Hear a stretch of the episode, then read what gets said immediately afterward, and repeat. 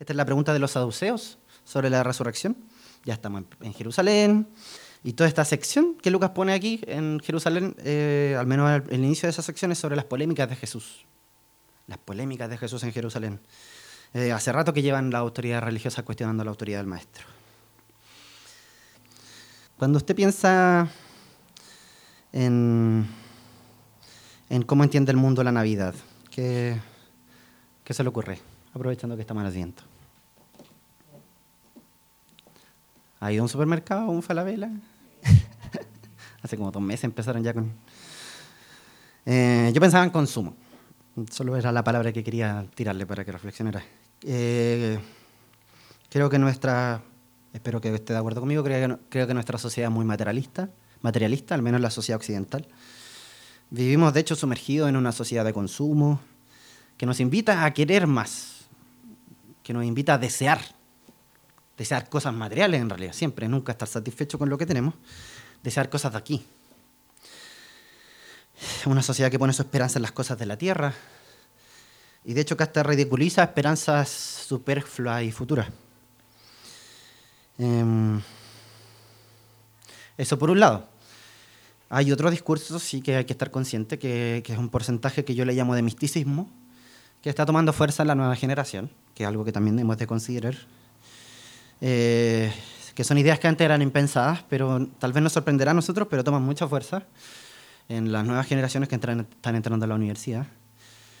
Eh, cosas que se alejan un poco ya del materialismo radical anterior y se acercan un poco a ese misticismo oriental.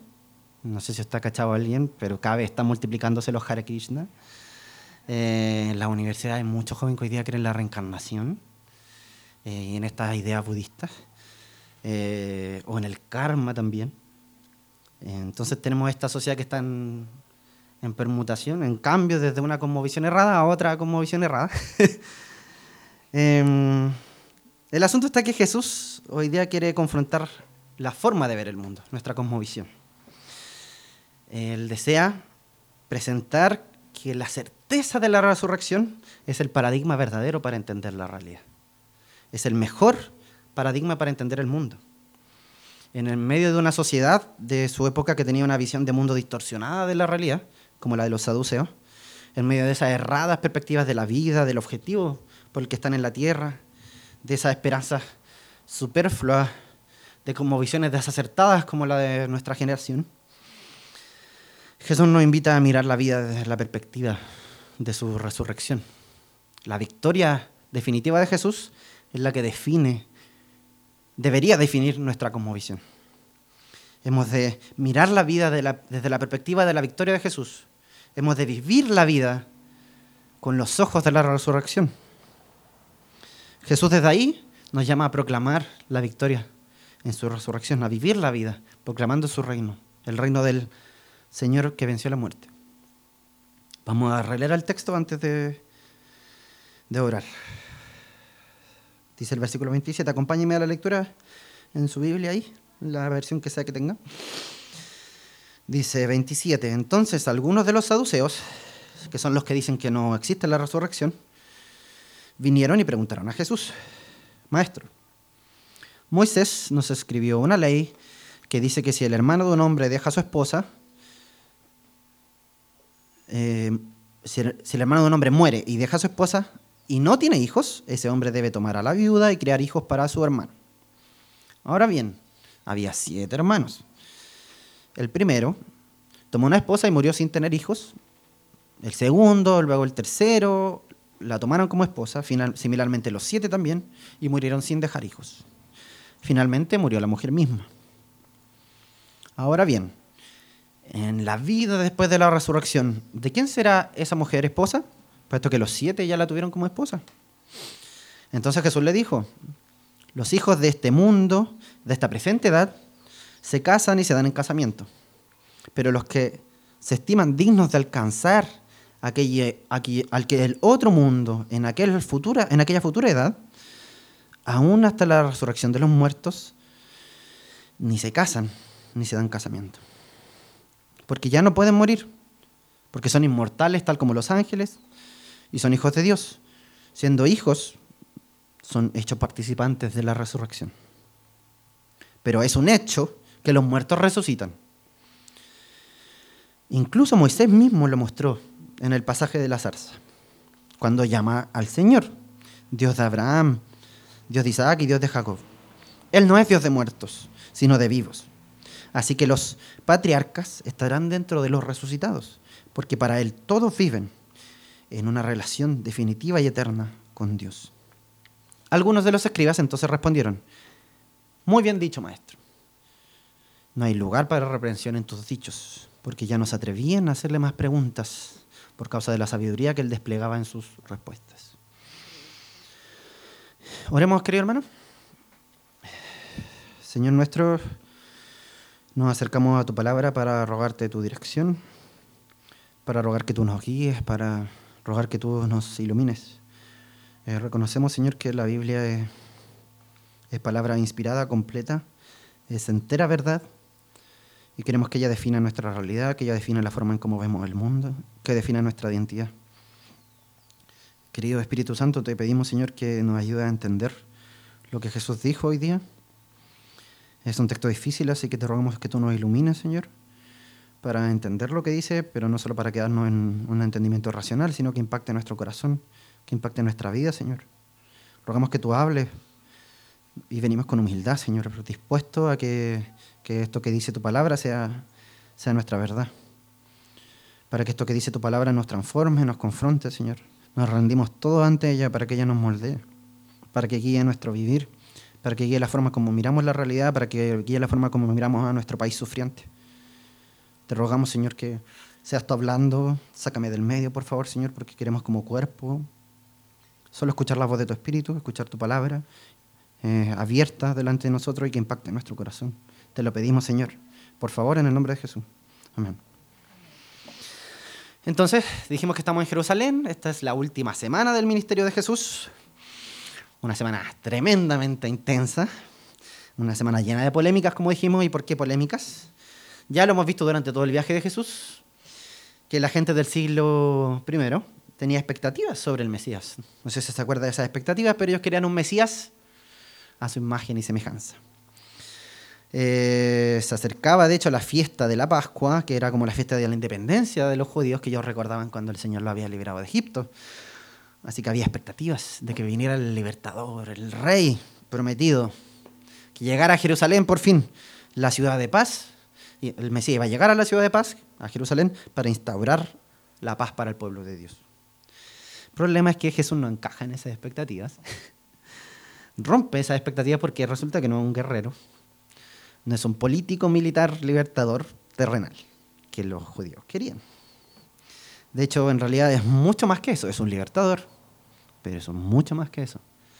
La mayoría de las personas de esa generación del siglo I no fueron capaces de verlo, de los judíos de ahí de Jerusalén.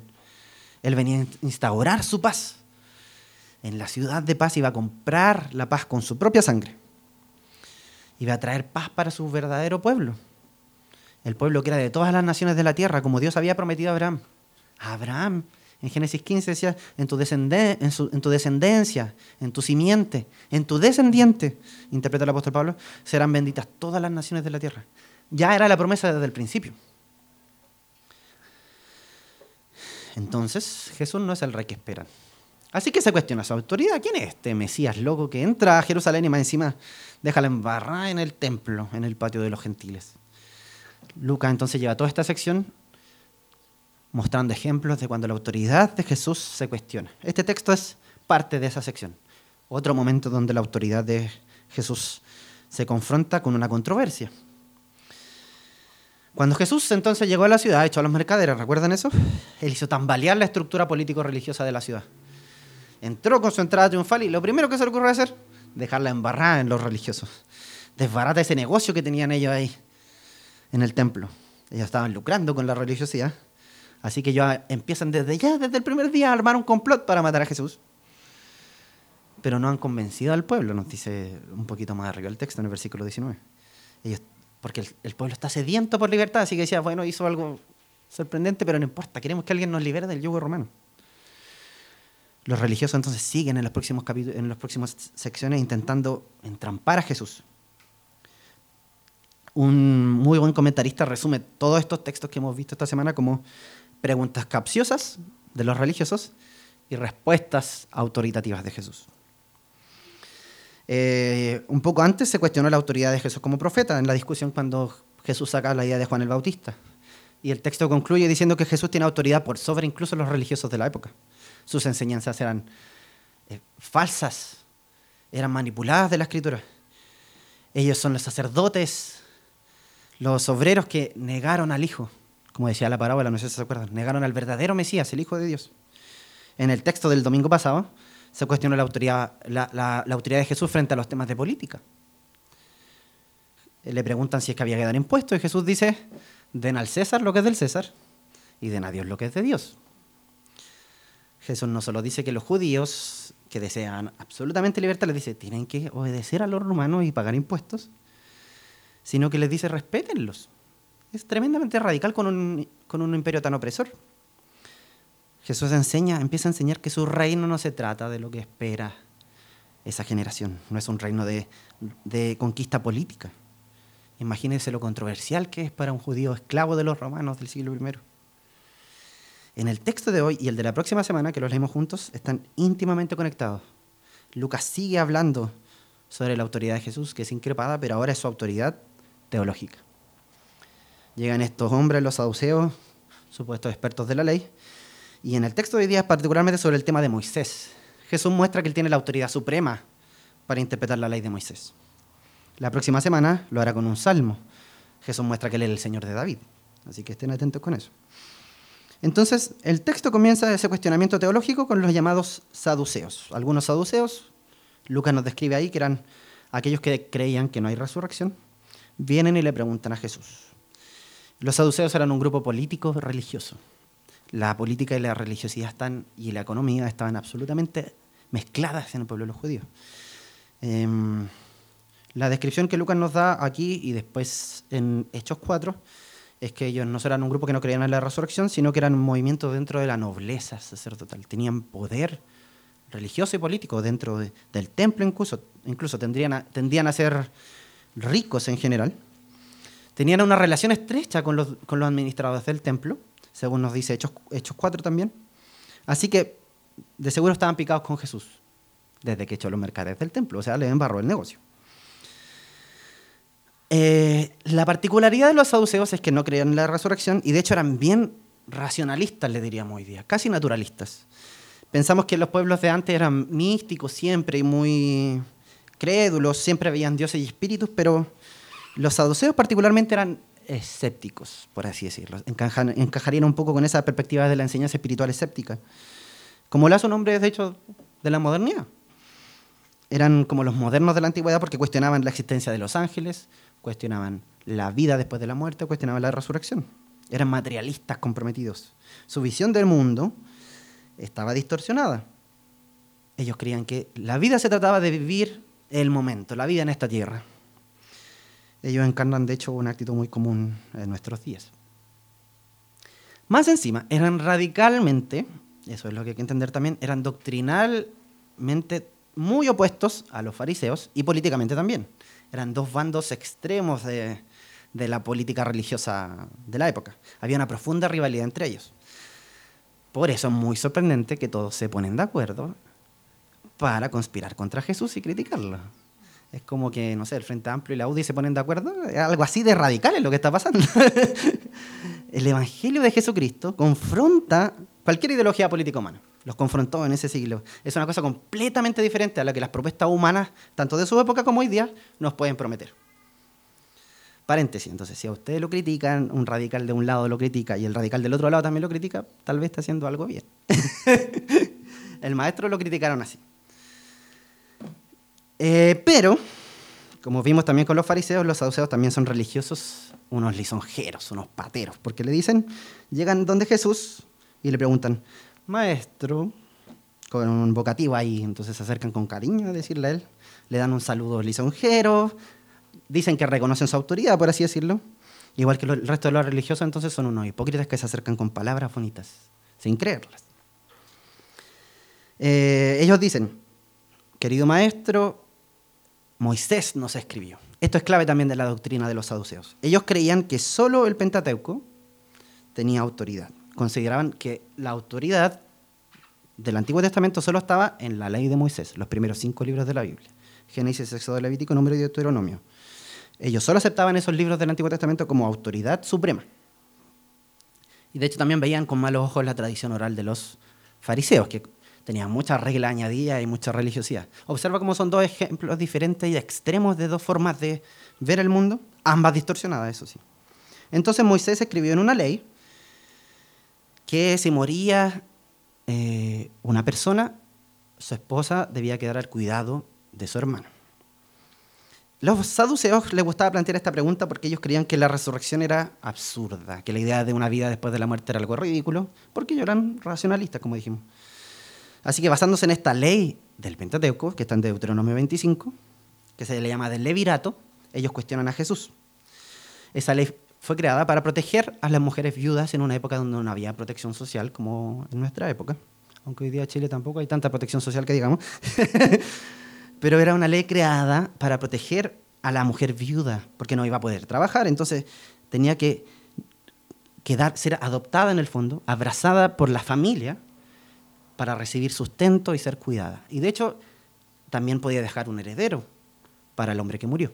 Eso es lo que pasó con la historia de Ruth, por ejemplo. Em, así que ellos piensan que, esto, que la resurrección es ridícula, porque plantean este dilema que al parecer para ellos es muy chistoso. Eh, porque en el cielo los hombres tenían que ser maridos de una mujer, decían ellos, entonces, ¿cómo va a tener siete esposos esa mujer? Em, le explican la historia paso a paso.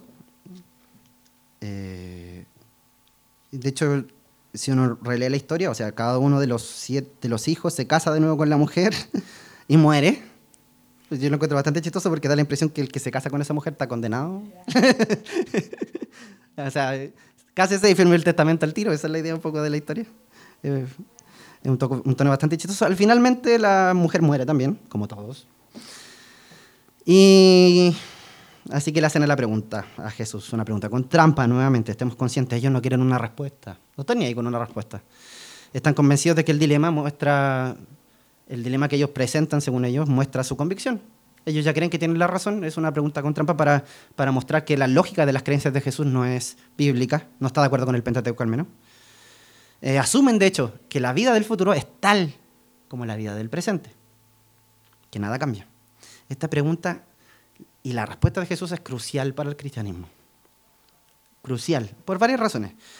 Judíos del siglo I creían en la resurrección interpretaban a los profetas así. Por lo tanto, esto es una pregunta que fue tremendamente tensa para ese momento. Em, en segundo lugar, Jesús había dicho a sus discípulos que le iba a resucitar. Así que es clave responder esta pregunta. Y en tercer lugar, hoy día para nosotros es demasiado importante porque la resurrección es el centro, el corazón de la esperanza cristiana. Vamos a examinar un poco más de eso después.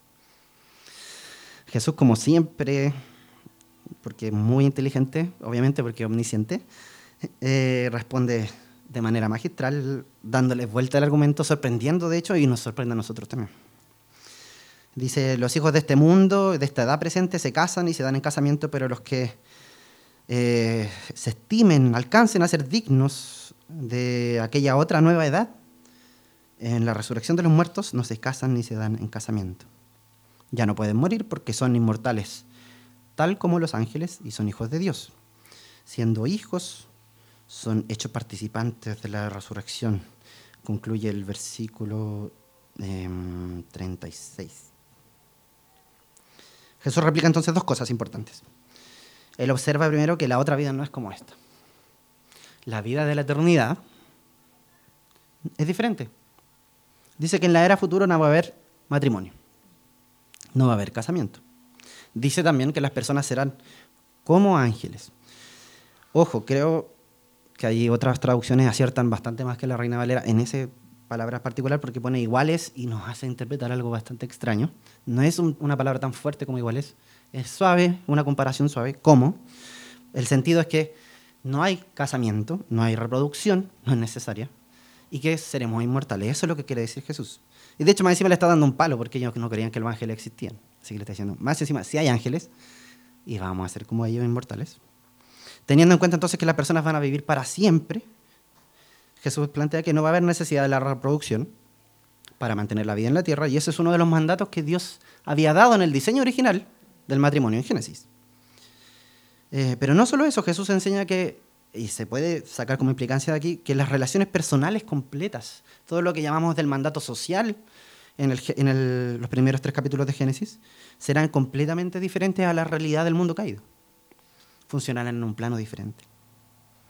También Jesús implica eh, en el versículo 35 que no todos van a resucitar. Dice que aquellos que sean considerados dignos de la resurrección, aquellos que son hijos de Dios, serán hijos o herederos de la resurrección. Por lo tanto, hay, algunos corren el riesgo de ser excluidos de la edad eterna de la resurrección. Jesús plantea así el asunto de quién, quién recibe esa resurrección para vida eterna. Cuando, cuando pienso en este texto sobre que no hay casamiento en el futuro, no hay matrimonio, eh, en realidad a mí me, impacta un poco. Siempre lo, he considerado un texto polémico. No sé si a usted le pasa, como que no me impacta, ¿no? Porque hay una diferencia fundamental entre este pasaje eh, y cómo se interpretaba el matrimonio en el siglo I y cómo lo interpretamos en el siglo XXI, que añade otro impacto a la respuesta, otro elemento extra de por qué nos choca tanto este texto que Jesús diga no hay matrimonio en el cielo. En el mundo antiguo los matrimonios generalmente eran por acuerdo. A menudo tenía implicancias para la familia, para vincular a las familias. Eh, no eran por elección, como hoy día, de hecho. Esto sigue siendo cierto en algunas partes del mundo, pero en el mundo occidental, particular donde estamos nosotros, eh, nuestra idea del amor romántico impera tremendamente sobre la vida del matrimonio. Eh, la elección individual es demasiado importante, la práctica de salir en pareja, de conocerse. Así que el matrimonio se convierte en una decisión privada. Yo no le pregunté a mis padres para pedirle permiso para casarme con Loreto. Yo quería hacerlo y le pedí matrimonio. Em, esta generación es diferente. Eso significa eh, que algunas razones que antes en el siglo I eran primordiales para el matrimonio, como que los hijos tuvieran un hogar para crecer, eh, que hubiera sustento para el hogar, tienen una prioridad menos visible en favor de las preocupaciones relacionales del siglo XXI. Ojo, esto no quiere decir que no existiera romance ni amor eh, romántico en el matrimonio. Al contrario, tenemos todo un libro que se llama Cantate de los Cantares, inspirado por el Señor, dedicado al romance en el matrimonio. Entonces, en el diseño del Señor, el romance sí tiene un lugar en el matrimonio. Efesios 5 también lo dice, amen a sus mujeres como Cristo la iglesia. No estoy diciendo eso. Sino que en nuestra percepción del siglo XXI esto suena tremendamente fuerte, en la percepción moderna. Porque los aspectos románticos son demasiado importantes. Entonces uno dice, me voy a separar de la mujer que he amado toda mi vida en el cielo, si se supone que es el lugar donde voy a ser feliz para siempre. Eso, eso fue lo que yo pensé, no sé si a usted le pasa, pero a mí me pasa. Eh, sus palabras no llegan como sobresalto cuando dice Jesús esto.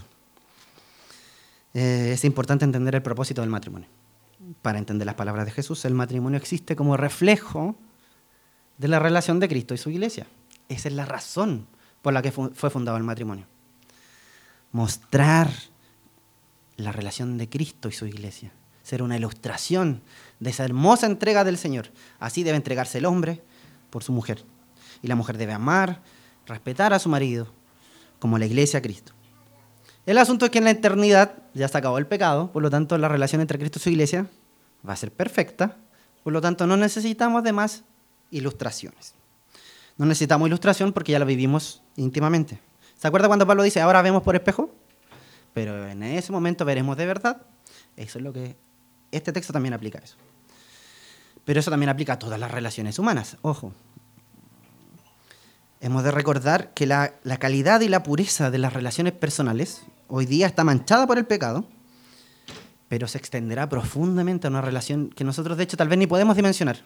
Viviremos verdaderamente para la gloria de Dios. El pecado ya no va a ensombrecer las relaciones y la presencia de Dios va a determinar la calidad de la interacción de la gente. No habrá mal, sino que será, habrá perfecto apoyo y protección entre los seres humanos. Por lo tanto, no se necesita una institución de personas que estén luchando continuamente contra su pecado y el uno contra el otro, el pecado del otro, para mostrar y esforzarse por ser un ejemplo de la idea de Cristo con su iglesia. Si usted pone en duda este texto porque su matrimonio ha sido perfecto, maravilloso, bueno, el cielo, no, no, creo que exista un matrimonio perfecto de todas formas, es una, una broma, pero si si usted no le convence este texto todavía, entonces debemos recordar que el cielo va a ser aún mejor. No podemos dimensionar qué tan bueno va a ser. Eh, un ejemplo. Piensa en el mejor chocolate que ha probado en su vida. Lo tiene claro, ¿no? Ya, no sé si usted se acordará ahora del primer chocolate que probó en su vida. Comparar la plenitud que se vive en las relaciones personales hoy día con la del cielo es como comparar el comprar el, el Sarenus, ¿cómo se llama? el que venden en la calle a 100 pesos, con disfrutar de un chocolate belga, por ejemplo. Uno después de probar el chocolate belga ni se acuerda que existen otros chocolates. No existen. No hay gozo más maravilloso que ese chocolate. Si está probado otro mejor, compártamelo después. Pero no sé si se entiende la comparación, es absolutamente indimensionable.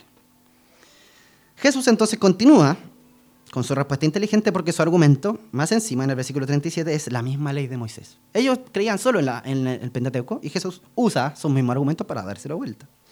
Es un genio el maestro. Jesús aclara entonces para conciliar su argumento, consolidar su argumento, aquello que confía en los saduceos. Dice, es un hecho que los muertos van a resucitar en el versículo 37. Porque Moisés lo mostró en el pasaje de la zarza, cuando llama al Señor Dios de Abraham, de Isaac y de Jacob. Dios no es un Dios de muertos, sino de vivos. Jesús observa lo que Dios dijo a Moisés en Éxodo 3. Él dice eso de, en el pasaje de la zarza porque en esa época no había numeritos para los versículos, como en nuestra época. Los versículos, la separación de números y de capítulos y de versículos fue añadido después. Así que ellos se referían a los pasajes con los temas. Aparte, todos se sabían el Antiguo Testamento de memoria, así que todos sabían de qué estaban hablando. Jesús les dice entonces, el Señor es Dios, Yahvé es Dios de Abraham, de Isaac y de Jacob. Dios no es Dios de muertos. Si Dios sigue siendo hoy en el presente el Dios de los patriarcas, de hecho en el momento cuando habla Moisés los patriarcas habían muerto hace muchísimos años. Entonces Dios seguía siendo Dios en ese momento, mucho después de sus muertes. Entonces de algún modo ellos estaban vivos, estaban presentes en la presencia de Dios. Para los patriarcas, Dios, para Abraham, Isaac y Jacob, Dios era el Dios de la promesa. Ese Dios que le había prometido a Abraham que su descendencia serían benditas todas las naciones de la tierra, era el mismo Dios que lo mantendría hasta el final, hasta la resurrección. Para que ellos pudieran ver el cumplimiento de la promesa en lo último de los tiempos. Eso es lo que dice Hebreos 11. Ellos no vieron la promesa cumplida, pero por fe creyeron. Entonces la respuesta de Jesús adopta esas dos formas. Eh, el dilema saduceo entonces del levirato y de la ley del Antiguo Testamento no es pertinente, no tiene nada que ver con la resurrección, porque Jesús les enseña que su cosmovisión, su cosmovisión está errada, su esperanza futura está errada. Porque el problema que ellos presentan no es real, porque la vida será diferente en el nuevo cielo y en la nueva tierra. Y en segundo lugar, Jesús le dice, la resurrección está clarísima en el Pentateuco. A los patriarcas el Señor le prometió la vida eterna. La Escritura enseña ciertamente sobre la resurrección. Esa promesa, esa esperanza también es nuestra. Somos hijos de Abraham también. Finalmente, ya para cerrar el texto, eh, como siempre, Lucas nos hace el favor de ponernos cómo la gente reacciona a, a, las palabras de Jesús. Y algunos respondieron, los escribas sobre todo respondieron, muy bien, maestro, qué bien lo has dicho. Así como si ellos tuvieran la verdad. Eh, sin duda habían fariseos metidos en este grupo porque están peleados. Entonces, les gustó la defensa de Jesús de la resurrección. Hipócritas de todas formas porque están con Jesús cuando les conviene. Eh, como Jesús silenció sus oponentes, ellos hacen que elogien a Jesús. De hecho, dicen la palabra que usan ahí para bien dicho es como, muy bien maestro, no dijiste nada malo, todo lo que dices es perfecto. Mira qué patero y qué falso y hipócrita. Bueno, el 40 nos dice que Jesús de hecho los silencia a los saduceos. No hay mucho más de los saduceos hasta después cuando los apóstoles en, hechos los confrontan. Eh, entonces, cerrando la sección, todas las ofensivas de, de los enemigos de Jesús con respecto a su autoridad, de su ministerio, en relación a su cuestión política y ahora en la cuestión teológica, han sido repelidas, con firmeza, con sabiduría, con autoridad y sensatez. Todo este encuentro, todo este encuentro de todo el capítulo 20 nos sirve para dejar claro algo esencial. Jesús sabe más sobre la palabra de Dios, sobre la voluntad de Dios, sobre la dirección de la vida, sobre la forma de ver la realidad, que cualquiera de los religiosos del siglo I. Y que cualquiera de las otras propuestas que el hombre puede inventar. Es la verdadera y suprema cosmovisión, forma de ver la realidad. Es posible que estos enemigos superen escandalosamente a Jesús, pero todo el pueblo confía en el mensaje de Jesús para enseñar el camino de Dios. Nos deja a nosotros la pregunta primero. ¿Resucitaremos nosotros de los muertos después de estas cosas que dijo Jesús? Recordemos las palabras de Pablo. La resurrección es una enseñanza central de la fe cristiana. De ella depende, de hecho, la responsabilidad nuestra ante Dios. De ella depende el juicio. De ella depende la vida eterna. Pablo dice que sin la resurrección, nuestra fe es vana. Si Cristo no resucitó, nuestra fe es vana. Pablo nos recuerda en 1 Corintios 15 que la resurrección de Jesús es la prueba de nuestra resurrección. Si no hubiera resurrección y si la vida fuera solo aquí, como creían los materialistas saduceos, la muerte sería el final, seríamos solo polvo de estrellas. Y nuestra responsabilidad ante Dios se limitaría al confín de esta vida, eh, la vida eterna, el juicio final de hecho sería sin sentido y no habría de hecho ni siquiera razón para tener una justificación por vivir una vida diferente. Gracias a Dios, la Escritura, el Nuevo Testamento, Jesucristo y el apóstol Pablo nos afirman que la resurrección de Jesús es una garantía y una certeza. De hecho, la victoria de Jesús es aquella forma, aquella cosa que nos da el argumento para ver la realidad desde la perspectiva que Dios quiere. Somos desafiados entonces, quiero compartirles dos, dos aplicaciones para cerrar el mensaje. Somos desafiados a mirar y a vivir la vida desde la perspectiva de la resurrección. Jesús nos confronta hoy presentando que la certeza de la resurrección futura es el paradigma verdadero para entender la realidad. Vivimos en un mundo de perspectivas erradas, tal como los saduceos y los fariseos. En medio de perspectivas erradas de la vida, de, de visiones desacertadas, como compartíamos al principio, y de esperanzas que fallan, más aún en un país en crisis. Y así como los saduceos, en nuestra época también existe esa filosofía materialista, naturalista. Y creo que nuestra visión consumista tiene mucho de ese materialismo, de pensar que lo que tengo tangible hoy día que lo material es lo verdadero y lo que necesito y me va a satisfacer. La propuesta de Jesús entonces es que miremos la vida con otros ojos, que miremos la vida con los ojos más allá del presente, más allá del día de hoy, más allá de lo que deseo hoy día, más allá de lo que quiero hoy día. Mirar la vida desde la perspectiva de la eternidad, de la perspectiva de la resurrección. Pero no solo eso, sino que eso es lo primero, mirar la vida desde la perspectiva de la resurrección. Y lo segundo que quiero compartirles es vivir la vida para proclamar al Rey resucitado. Conversemos un poco sobre el primero. Mirar la vida, mirar el futuro desde la perspectiva de la resurrección. Con esperanza, con seguridad y con certeza. Qué, qué tema más relevante y contingente, ¿no? En medio de un país que se derrumba, en medio de, de ideologías que fracasan, en medio de una sociedad que está en crisis, el Señor nos dice, mira al futuro con esperanza por la resurrección.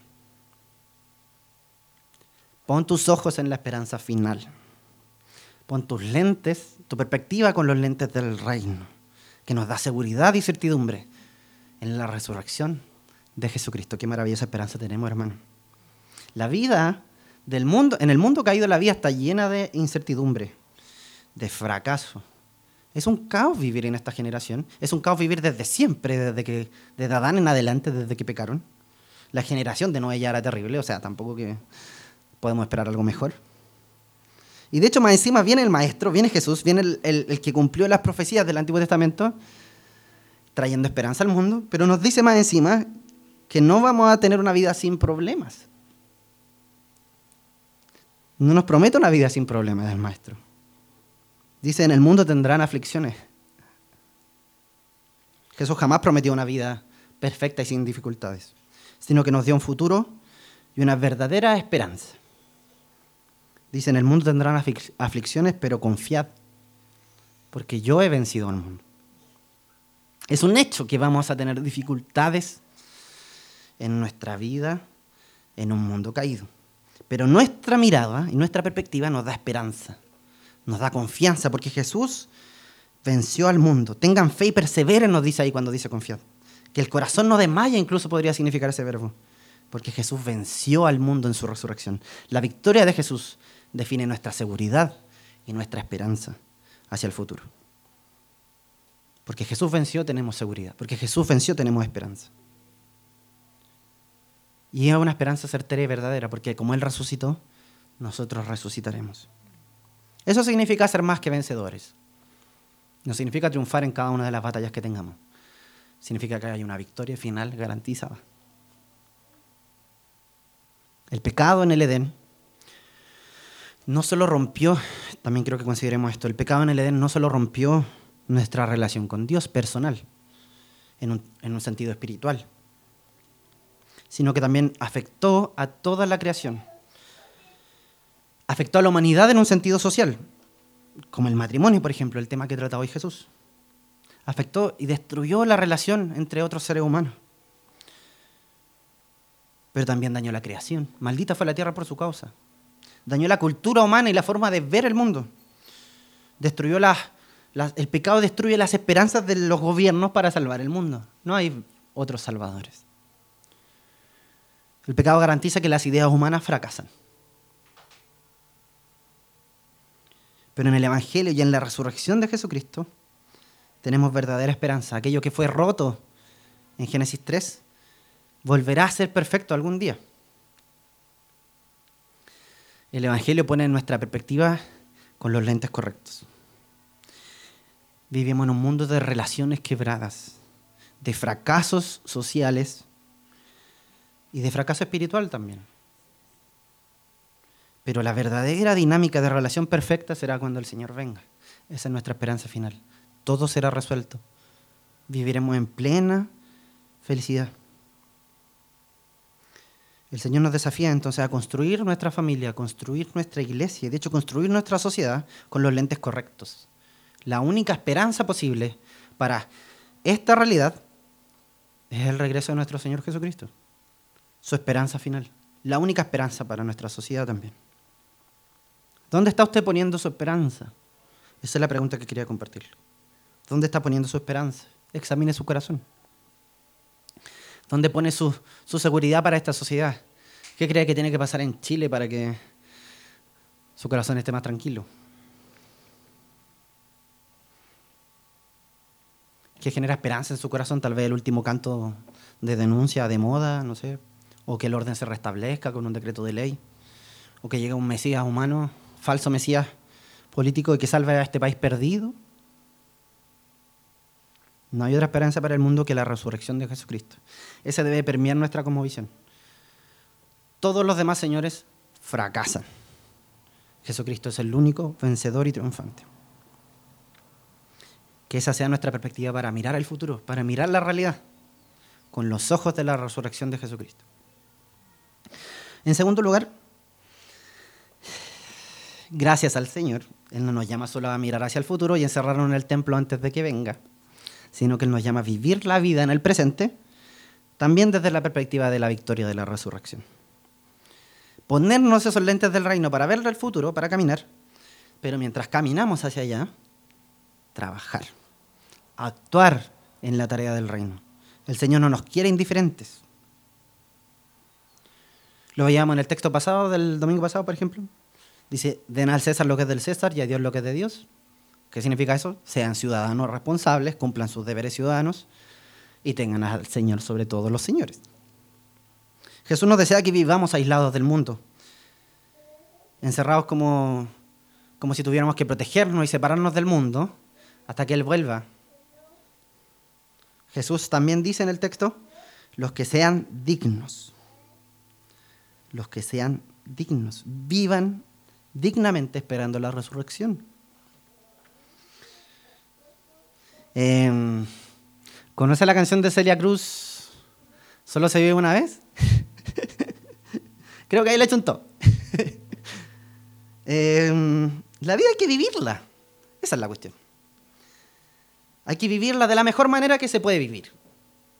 El Señor nos llama a aprovechar la vida, a aprovechar el día. De la mejor manera que puede ser vivida para glorificar a Dios y gozar de Él para siempre. Esa es la razón por la que existimos. No solo tenemos que encerrarnos aquí a cantar cánticos bonitos, esperando que el Señor vuelva y mientras el mundo arde afuera. Somos llamados a vivir nuestra vida piadosa y dignamente, mientras caminamos glorificando al Señor, mientras caminamos mostrando el gozo que Él nos da con su gloria. Pablo dice, vivan conforme a la vocación con la que fueron llamados. Vivan dignamente conforme al Evangelio, a la vocación con que fueron llamados. Sean seguidores de Jesús, sean discípulos de Jesús. Sigan el camino que Él puso. Esfuércense por ser como Él. Estamos claros, Jesús ya ganó nuestra salvación por gracia. No perderemos nuestra salvación. Pero la vida cristiana no fue pensada para echarse en los laureles. No fue pensada para vivir una vida de canuto penca, ni fue pensada para vivir una vida encerrada en nuestros templos. Fue pensada para glorificar al Señor y gozar de Él para siempre en cada lugar donde vamos. De eso se trata el esfuerzo. El Señor nos llama a vivir una vida diferente de la vida que vive nuestra cultura, que de hecho es similar a la visión de los saduceos. Hemos de resistir ese impulso hedonista de la cultura, ese impulso del placer, del consumo, que la tele nos intenta vender, que la sociedad nos intenta vender. No estuve buscando eslogan publicitarios, pero solo me acordé de obedece a tu sed. Pero la publicidad está llena de hedonismo, de, de vive tu vida para complacerte a ti mismo. Ese es el discurso de la sociedad todo el rato. Pero la vida no fue hecha para que nosotros seamos, estemos cómodos. Si el maestro no tuvo dónde poner su cabeza para dormir, ¿por qué esperamos nosotros tener una realidad diferente? La vida no fue hecha para que viviéramos cómodos y felices y satisfechos, eh, satisfaciendo nuestras necesidades solamente. La vida fue hecha para glorificar a Dios y gozar de Él para siempre. Nuestro espacio en la tierra no está hecho para llevar y aprovechar todo el tiempo de llenarnos con toda la comodidad y el placer que podamos el recorrido de la vida que se vive solo una vez, como bien le dije que decía Celia Cruz, significa que debemos presentar una cuidadosa atención a cómo vivimos la vida. Es una oportunidad para vivir como Dios quiere que la vivamos. A eso se refiere el Señor cuando dice que debemos vivir dignos. En el versículo 35, los que fueren dignos de alcanzar la resurrección. Por medio de la resurrección, vemos el mundo de la perspectiva que el Señor quiere. Y eso significa que tenemos que tener cuidado con cómo vivimos, cómo pensamos, cómo actuamos, cómo hablamos. Debemos vivir con el propósito, caminando con el propósito que el Señor nos creó, glorificar a Dios, gozar de Él para siempre. ¿Qué significa eso? Decíamos que el mundo, desde Génesis 3 en adelante, está absolutamente destrozado. Pero el Señor hoy día a su iglesia, desde su venida hasta su regreso, nos invita a ser parte de su redención. Somos llamados a redimir, a salvar, a rescatar todo aquello que se había perdido, aquello que el pecado distorsionó. Colosenses dice que el Señor vino para reconciliar todas las cosas mediante su sacrificio en la cruz. Sí, y primero esa reconciliación es espiritual. La reconciliación de nuestra relación con Dios. ¿Estamos de acuerdo en eso? Pero si el pecado también nos afectó en un sentido social, la redención viene también a redimir eso, a redimir las relaciones rotas entre seres humanos, a redimir los matrimonios rotos por el pecado, a redimir la cultura, la sociedad,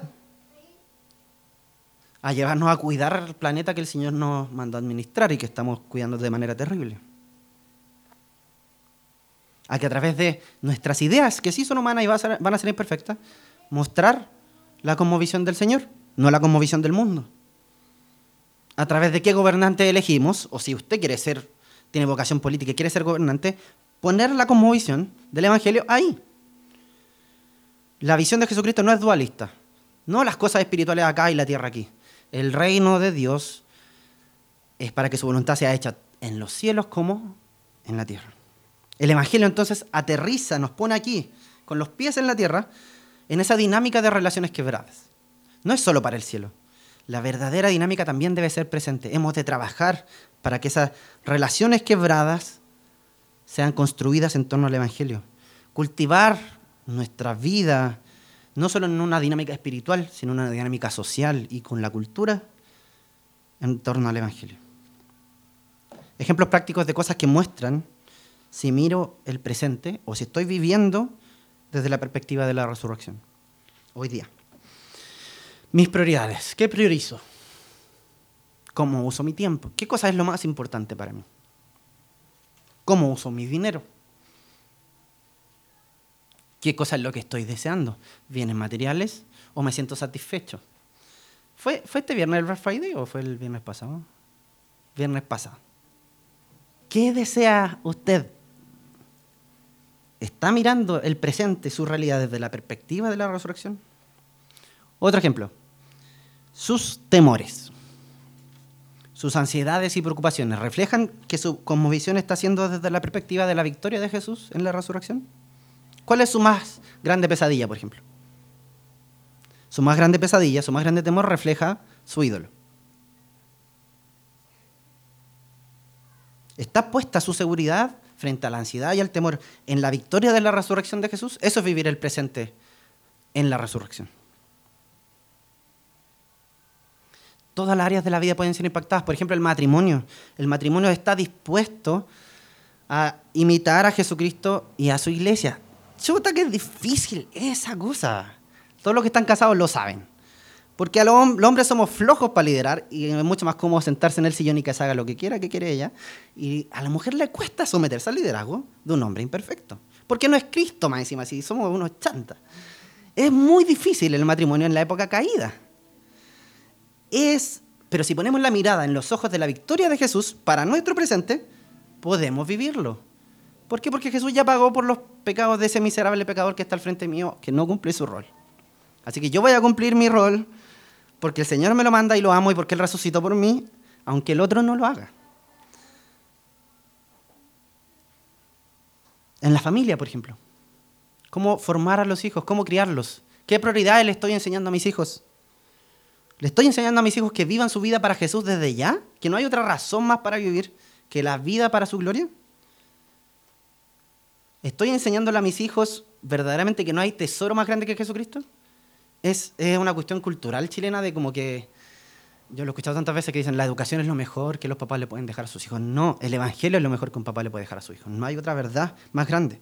No forma a sus hijos para los ídolos de este mundo. Ni para el dinero, ni para el éxito, ni para ideologías políticas, ni para los alcances educacionales o su intelectualidad. Forme sus hijos para que sigan a Jesucristo. Y un, y un último desafío que quería compartir para nosotros, Limanche la misión, la iglesia vivida desde la perspectiva de la resurrección. La iglesia ha experimentado a Jesucristo como su Salvador, tiene nueva vida. El problema es que a veces no vivimos como si tuviéramos nueva vida. Este es un ejemplo que le escuché a un, profesor del seminario que se llama Michael Gohin. Él, él, decía que la iglesia es como, como una degustación, como una probadita previa de la vida eterna futura.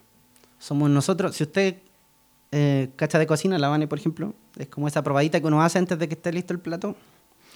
La iglesia debería hacer esa función para la sociedad y para nosotros mismos. Somos una degustación. Eh, cuando él contaba esta historia, yo me acordaba, por ejemplo, de que cuando mi abuelita está cocinando, por ejemplo, un charquicán, algo rico ahí, que uno llega a la casa, entra y huele el olorcito. Y va escondido mientras la abuela está en el baño y saca una cuchara de la olla y la prueba y dice, ¡oh, que está rico! Eso debería ser la iglesia en relación a la vida eterna. La iglesia debería ser que la gente viene, toma una cucharita y dice, qué rico esto. Quiero vivirlo por el resto de mis días. Nosotros ya degustamos eso. La vida no es perfecta hoy día, pero tenemos a nuestro Señor Jesucristo, que nos da esa vida rica, verdadera, por su resurrección. Una iglesia que vive la cosmovisión de la victoria de Jesucristo, vive esa vida de degustación para el resto del mundo. Vive esa vida que comparte esa ricura que hemos experimentado con los demás. Que cada persona que entra por aquí dice, hay algo, no sé qué. Qué rico estar aquí. Para eso existe la iglesia. Y ese es el desafío. Tenemos que crear esa comunidad. Que sea rico estar aquí. Ser la degustación de la vida eterna. Que la gente diga, quiero esto para el resto de mis días, porque es la vida que vamos a tener adorando al Señor juntos. No solo miramos al cielo, sino que el Evangelio nos aterriza para mirar nuestra misión hoy. Eso hace la resurrección redimir nuestra forma de hacer iglesia para impactar nuestras relaciones sociales para impactar nuestra cultura, impactar nuestra sociedad fracturada y quebrada por las ideologías humanas. Entonces, mi hermano, para concluir, ¿está trabajando usted entonces por esa redención?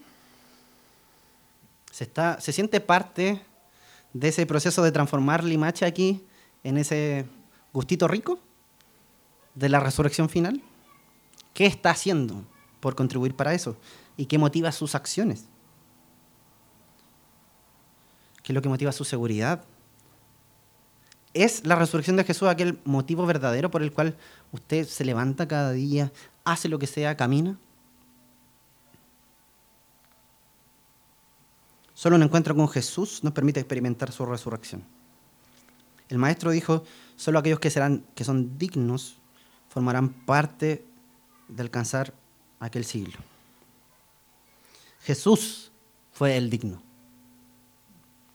Él fue el digno que nos permite ser considerados dignos en su dignidad. Él vino al mundo, vivió una vida perfecta por usted y por mí. Y su justicia, su perfecta vida fue imputada a usted y a mí. Él nos declaró justos.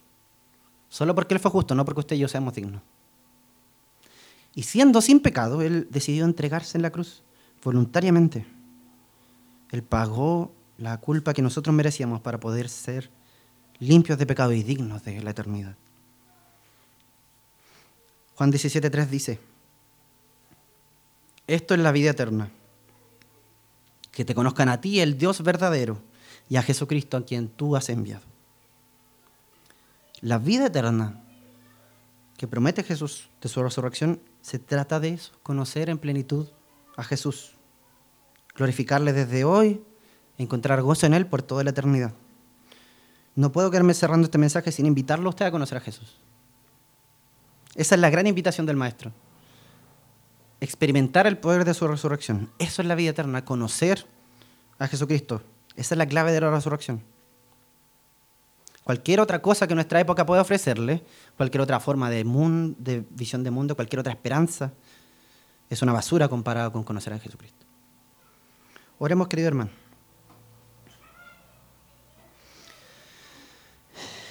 Señor nuestro, queremos confesar que a veces miramos el mundo, queremos confesar que a veces miramos la realidad, Señor, poniendo nuestra esperanza en otras cosas. Queremos confesar, Señor, que en medio del caos que ha habido en nuestro país, a veces hemos sentido temores, incertidumbres, y hemos pensado que hay soluciones para estos problemas en otro que no es Jesucristo. Eh, perdón por eso, Señor, y te pedimos que tú nos enseñes a, levantar solo a Jesucristo como Señor. Guíanos, Señor, a no poner esperanza en ningún Mesías humano, Señor, en ningún posible cambio político que pueda suceder, sino que nuestra esperanza verdadera y última esté en la resurrección de Jesucristo, en su victoria certera. Que esa victoria final sea aquella que define la forma como vemos la realidad. Que entendamos, Señor, que todas las demás ideologías humanas fracasan, que los demás humanos fracasan por el pecado y la caída.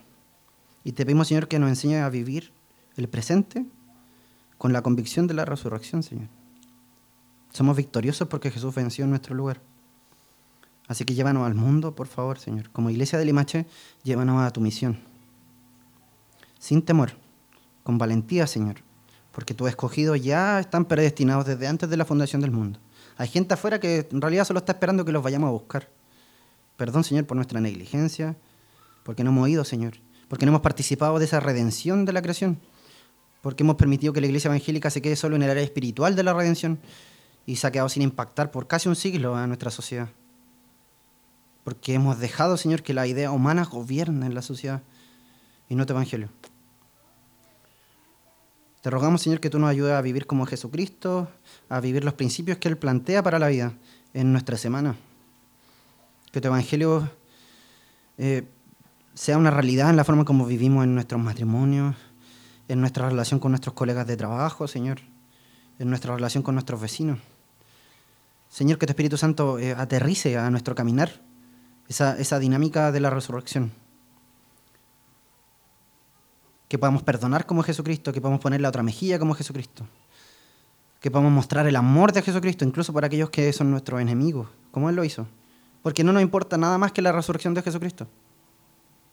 Él triunfó en nuestro lugar. Podemos estar tranquilos, confiados y seguros. No importa lo que pase, Señor. Te rogamos, Señor, que nos enseñes a vivir esto en la vida real, que nuestras prioridades sean amoldadas. Que esta semana podamos examinarnos a nosotros mismos para ver cómo estamos viviendo la vida, Señor. Aquellos que tienen, luchan con la ansiedad y los temores y la preocupación, eh, habla a sus corazones esta semana, Señor, para que sean trabajados por ti. Te rogamos, Señor, que nos enseñes también como padres a formar a nuestros hijos en tu evangelio, priorizando lo que tú priorizas, Señor. Y finalmente, como limache, te rogamos, Señor, que nos ayude a, a hacer esa comunidad que les muestra la resurrección a los demás. Perdón porque nos hemos quedado encerrados.